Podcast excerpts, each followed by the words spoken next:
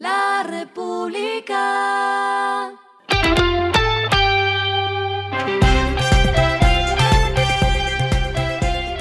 Al final de la jornada, esto es lo que debes saber sobre el comportamiento de los negocios, las finanzas y la economía.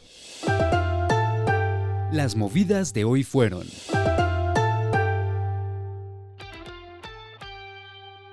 El gobierno le aprobó 16 proyectos comunitarios a Ecopetrol, los cuales serán financiados mediante modalidad obra por impuestos.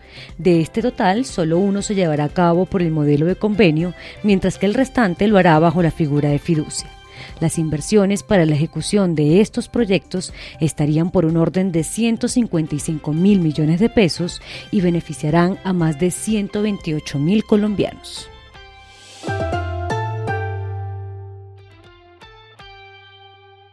Banco W informó que tiene más de 2.500 puntos habilitados para la recepción de giros internacionales de más de 190 países con supergiros y su red.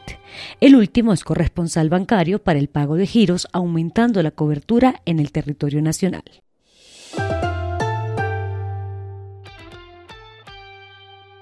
Movi y Tu Orden se unieron con el objetivo de llevar a los colombianos productos y servicios a domicilio con una mayor facilidad de pago.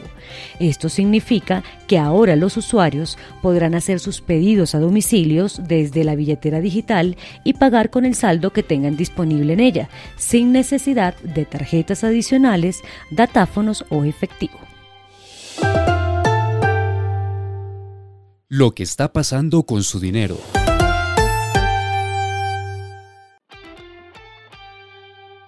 Life Miles, en alianza con Visa y Dale del Grupo Aval, anunció el lanzamiento de la nueva billetera móvil Life Mile Pay, a través de la cual los socios podrán hacer pagos sin contacto con su celular y acumular millas para sus compras.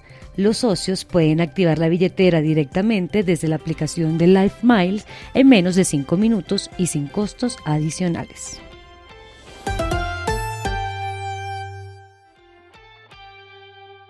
Los indicadores que debe tener en cuenta. El dólar cerró en 4.386,13 pesos, bajó 1,89 pesos. El euro cerró en 4.379,97 pesos, bajó 11,12 pesos. El petróleo se cotizó en 96,84 dólares el barril. La carga de café se vende a 2.480.000 pesos y en la bolsa se cotiza a 3,11 dólares. Lo clave en el día.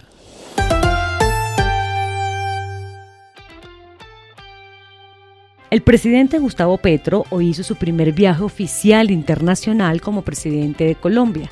El destino fue Perú, donde se reunió con su homólogo Pedro Castillo, a quien le propuso repotenciar el pacto andino en pro del agro. Pero la noticia también se generó por cuenta del canciller Álvaro Leiva, quien al intervenir en la reunión de ministros de Relaciones Exteriores del Consejo Presidencial Andino pidió que se volviera a contar con Venezuela y Chile en la comunidad andina. Esto no solo para fortalecer la unidad del organismo, sino también por lo que pueden aportar. A esta hora en el mundo. La Unión Europea está planeando acciones urgentes para tratar de frenar el aumento de los precios de la energía y está elaborando propuestas para reformar el mercado de la electricidad, según lo informó la Comisión Europea. Ante el aumento sin precedentes de los precios de la energía, cada vez más Estados miembros piden un tope de precios y la República Checa, que ocupa la presidencia rotatoria de la Unión Europea, convocará una reunión extraordinaria de ministros de energía el próximo 9 de septiembre. Y el respiro económico tiene que ver con este dato.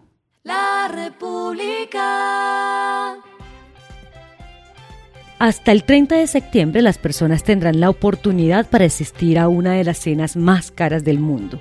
Y lo curioso no es solo los 1.650 euros que tiene que pagar por tener un asiento en esa cena, sino por la forma en que lo hará. Les hablo de Sublimotion, una cena que prepara un cyberchef y a la que se pueden ingresar solo con gafas virtuales. Este costoso y suculento metaverso que arrancó hace nueve años de la mano de uno de sus socios fundadores, Eduardo González, es considerado el restaurante más caro del mundo. la República.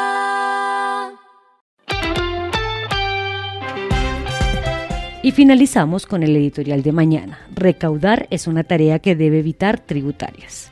Es importante que el Ministerio de Hacienda sensibilice sobre el avance del recaudo de impuestos, pues se ha avanzado en esta tarea y eso debería evitar más reformas tributarias. Esto fue Regresando a casa con Vanessa Pérez.